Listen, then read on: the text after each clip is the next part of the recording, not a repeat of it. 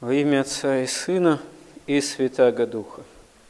Одному из великих святых еще древности для нас, когда тот был обуреваем помыслами различными в отношении окружающего мира и судеб разного рода людей, и порой, как может показаться, каких-то несправедливых вещей, происходящих в мире.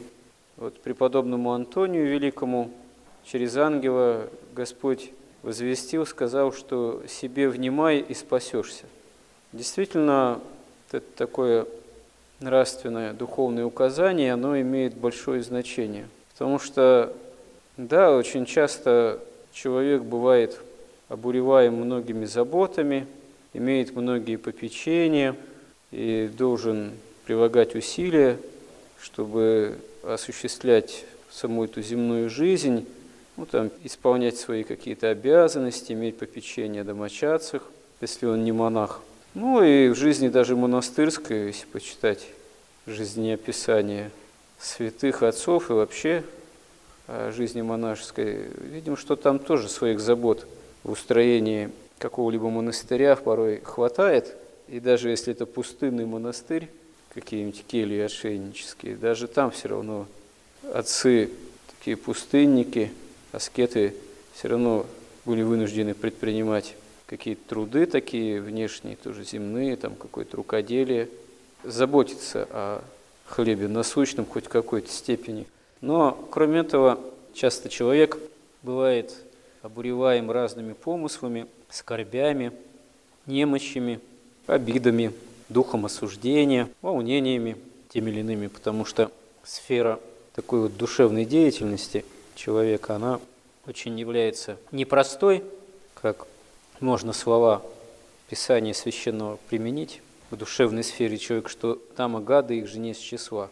По причине именно духовной поврежденности нашей, по причине падения от Бога еще в Адаме и Еве происшедшем, в человеке все исказилось.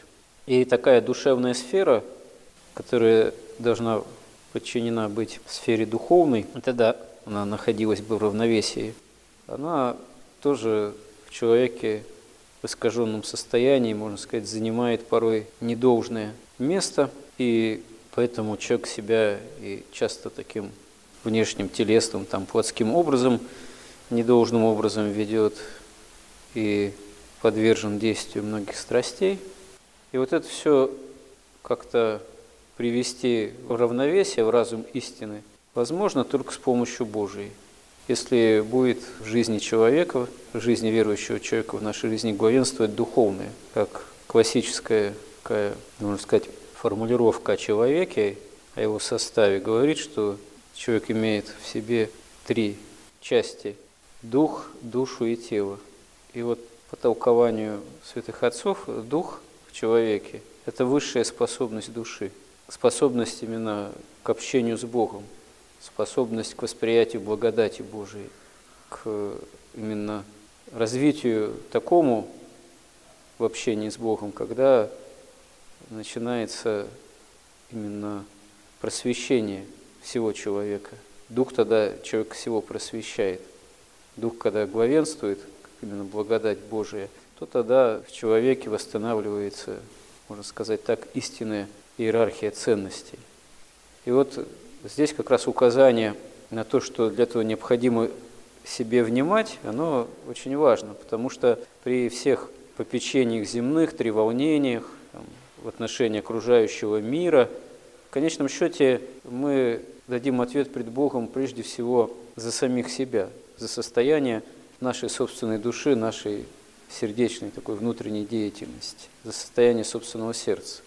Как тоже кто-то из святых заметил, что проблема часто человека в том, что он все заботится о спасении других людей, осуждает, что там вот другой человек не так себя ведет, или действительно заботится, печалится о том, как вот его близкие себя ведут порой не спасительно.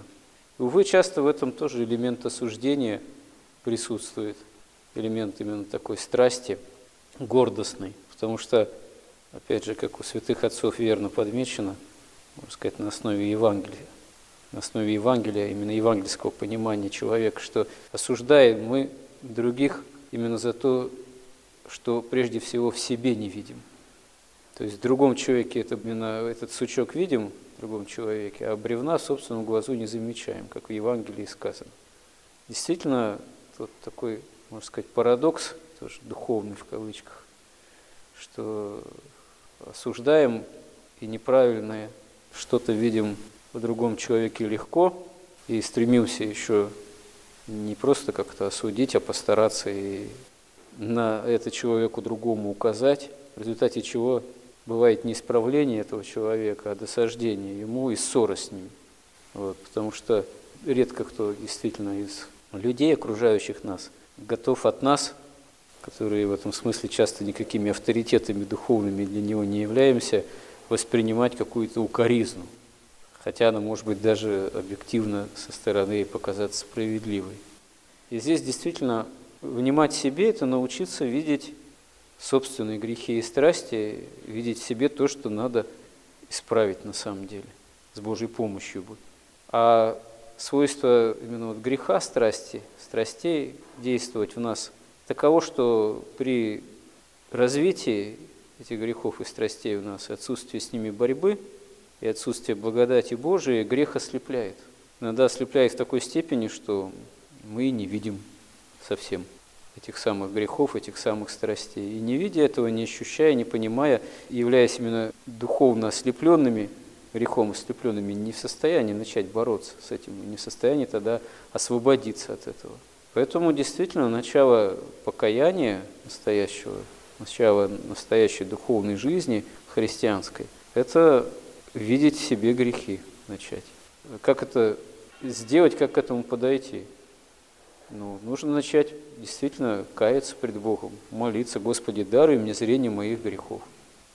Хотя бы для начала. Потом, если какое-то движение начинается, духовное, и благодать Божия, если к человеку приходит благодатная сила, помощь Божия, то грехи становятся лучше видны при помощи Божией. А потом еще, как святые отцы указывают, эти грехи и страсти, они начинают себя как-то даже проявлять сильнее.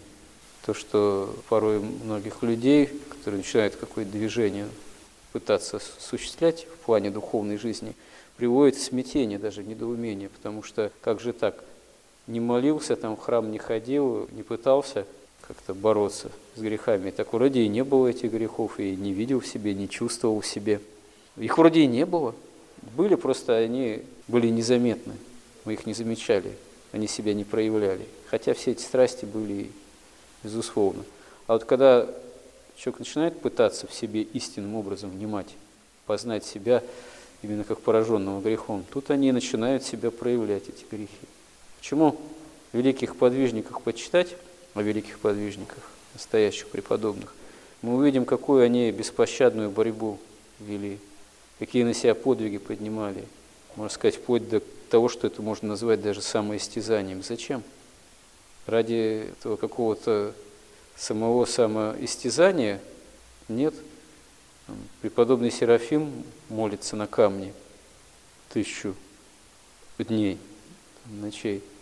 Именно из-за того, что он в этом случае подвязался против собственных страстей, которые на него начали восставать и победил их таким образом. Ну, это, конечно, не наши меры такие подвиги предпринимать, но это свидетельство о решимости святых действительно самим собой бороться с Божьей помощью, чтобы грех был побежден. Не гадать над судьбами мира, кто как там спасается, или почему какие-то бедствия, беззакония происходят, и кто за это несет ответственность, ответ. Да, на самом деле, все взыщется Богом в этом смысле. Всякое беззаконие, оно никуда не исчезнет в том смысле, что не останется безответным у Бога.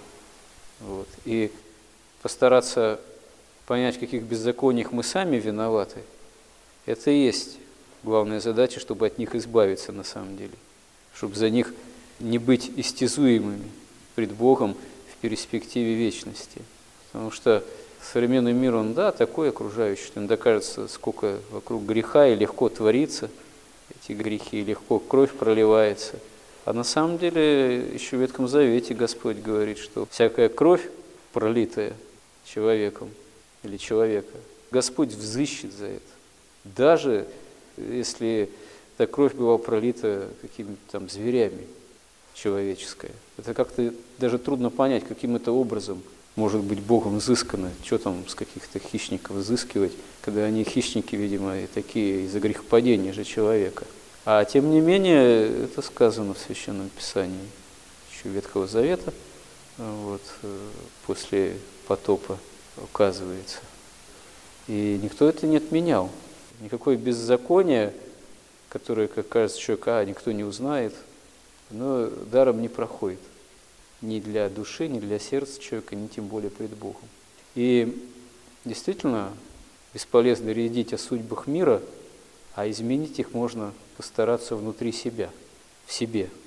Не быть причастным к греху и страстям, раскаяться в том, что уже было – чтобы от следствия этого избавиться, и стараться не следовать греховным стихиям этого мира, и внешне, и внутренне.